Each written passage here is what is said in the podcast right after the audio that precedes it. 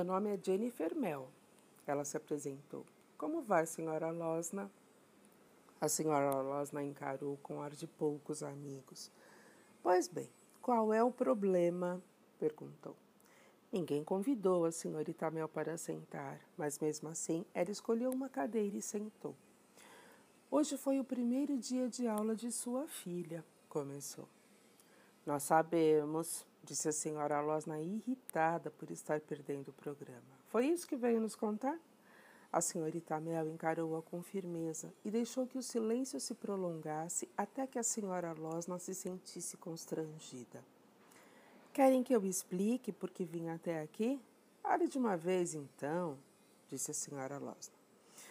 Certamente vocês sabem que uma criança, quando começa a frequentar a escola, normalmente ainda não sabe ler, nem soletrar, nem lidar com números. Crianças de cinco anos não costumam saber dessas coisas, mas Matilda sabe.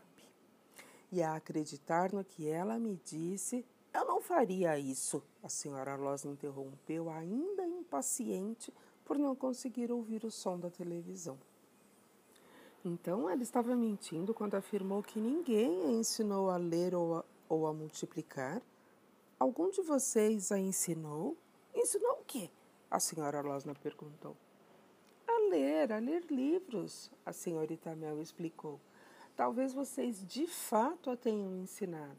Talvez ela estivesse mesmo mentindo. Talvez até tenham estantes cheias de livros por toda a casa. Como é que eu poderia saber? Talvez vocês dois sejam grandes leitores. Claro que nós lemos, o senhor Losna garantiu. Não seja ridícula. Eu leio a revista dos carros todas as semanas, de ponta a ponta. Essa criança já leu um número impressionante de livros, disse a senhorita Amel. Eu só estava tentando descobrir se ela veio de uma família que gosta de boa leitura. Não somos muito a favor dessa história de, ter, de ler livros, o Sr. Losna declarou.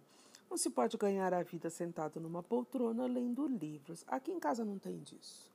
Entendo. Bem, só vim aqui para lhes dizer que Matilda é muito inteligente mas imagino que saibam disso. Claro que sabemos que ela lê, a mãe respondeu. Ela passa a vida dentro do quarto com o nariz enterrado naqueles livros idiotas.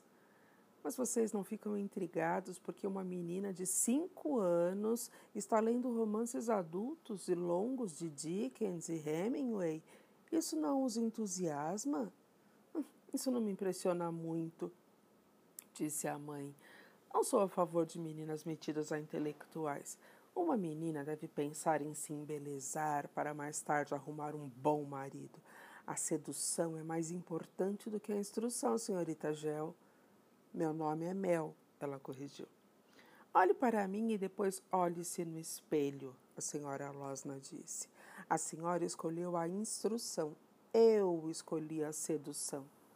A senhorita Mel olhou para a mulher gorda e sem graça, de rosto redondo e presunçoso, sentada do outro lado da sala.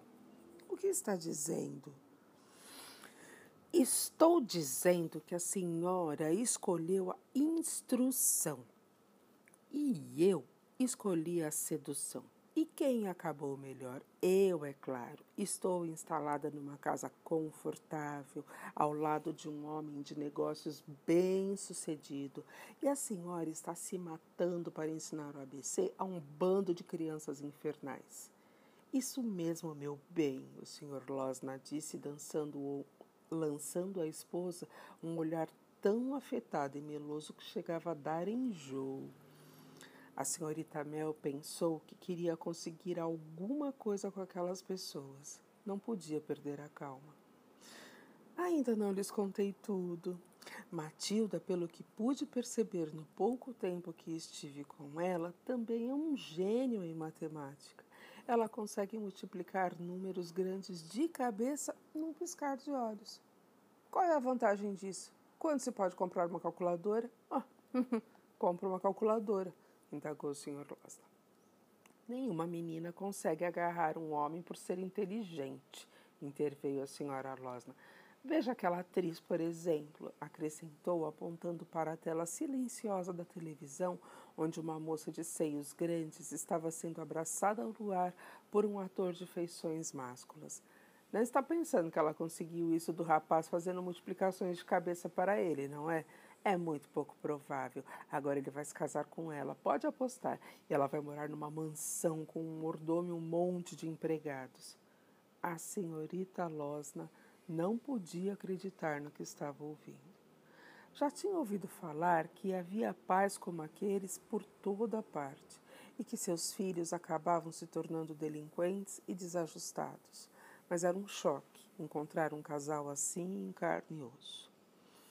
O problema de Matilda é que ela está tão adiantada em relação aos outros alunos que talvez seja o caso de pensar em algum tipo de acompanhamento individual fora da classe. A senhorita Mel prosseguiu, tentando mais uma vez. Acredito seriamente que com dois ou três anos de preparação adequada, ela poderá atingir o nível necessário para ingressar numa universidade. Universidade? O senhor Losna gritou, levantando da cadeira. E quem é que vai para a universidade? A única coisa que se aprende lá são hábitos perniciosos. Isso não é verdade, contestou a senhorita Mel.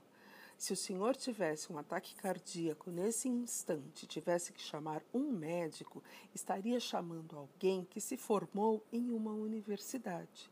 Se o senhor fosse processado por ter vendido algum carro usado em más condições, teria que contratar um advogado que também se formou numa universidade.